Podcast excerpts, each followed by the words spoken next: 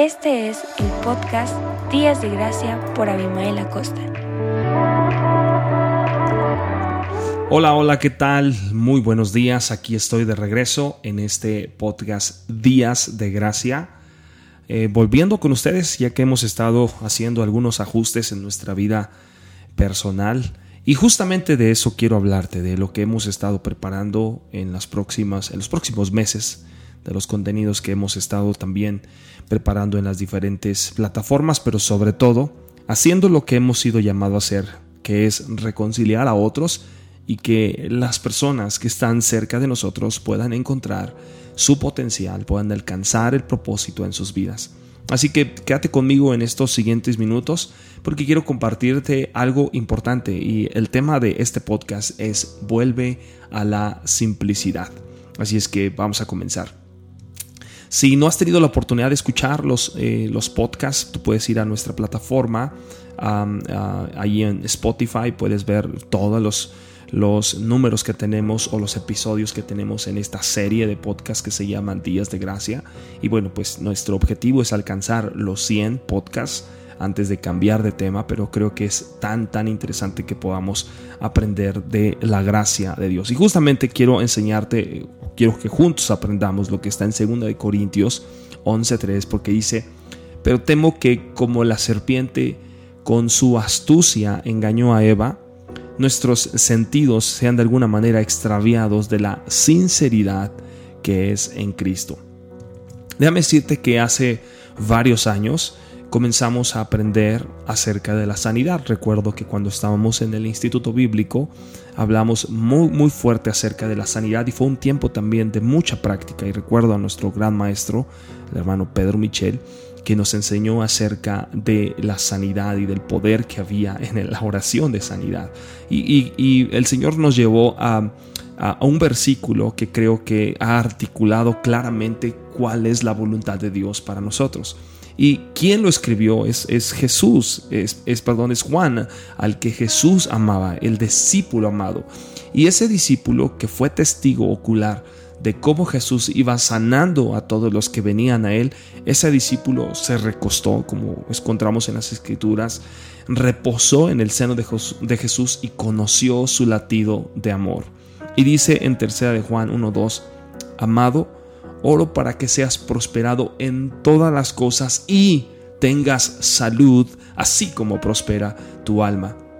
Lo que quiero que veamos eh, en este versículo es esto. Juan le está escribiendo a su muy amado amigo Gallo, un creyente. Y Juan sabía que el alma de Gallo estaba prosperando, haciendo lo que Dios le había mandado hacer en ese lugar. Pero si alguna vez tú has invitado a Jesús en tu corazón para que sea tu Señor y Salvador, entonces has recibido el regalo de la vida eterna.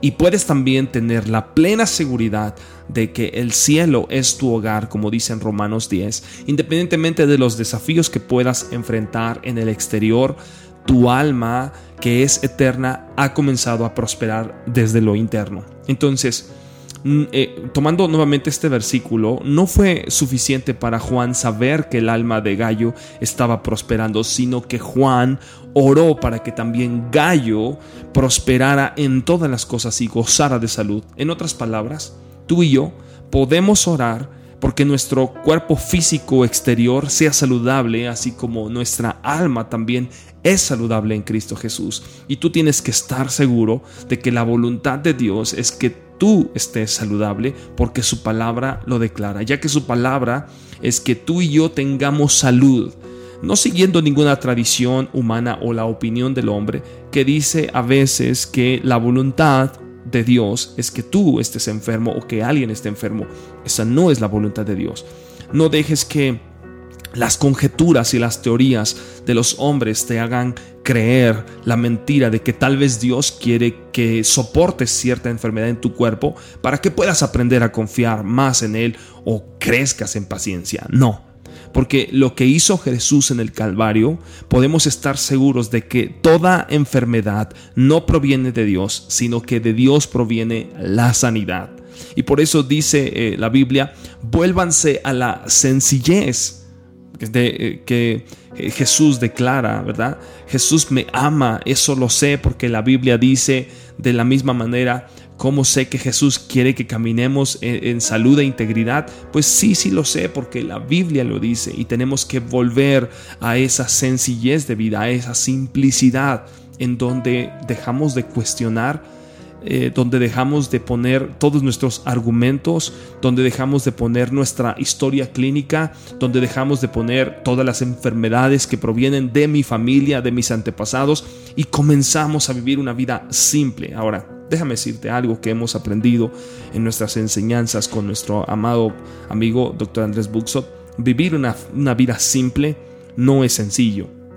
Vivir una vida con bastante enfoque en fe, en la sanidad de Cristo. No es sencillo, pero para eso tenemos al Espíritu Santo, porque Él nos guía a toda verdad. Es decir, tomamos lo que dice su palabra, lo creo con sencillez en mi corazón y eso quiere decir que no pongo argumentos. Y si hay argumentos, entonces la misma palabra dice, derriba todos esos argumentos que se levantan en contra del conocimiento de Cristo.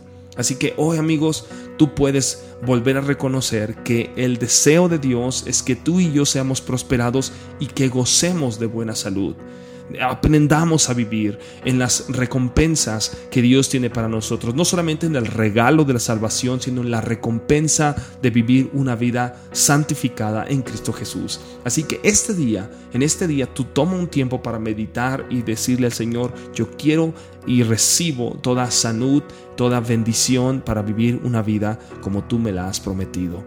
Así es, que pasen excelente mañana y nos vemos en el próximo episodio de Días de Gracia. Cuídense mucho, saludos, hasta la próxima.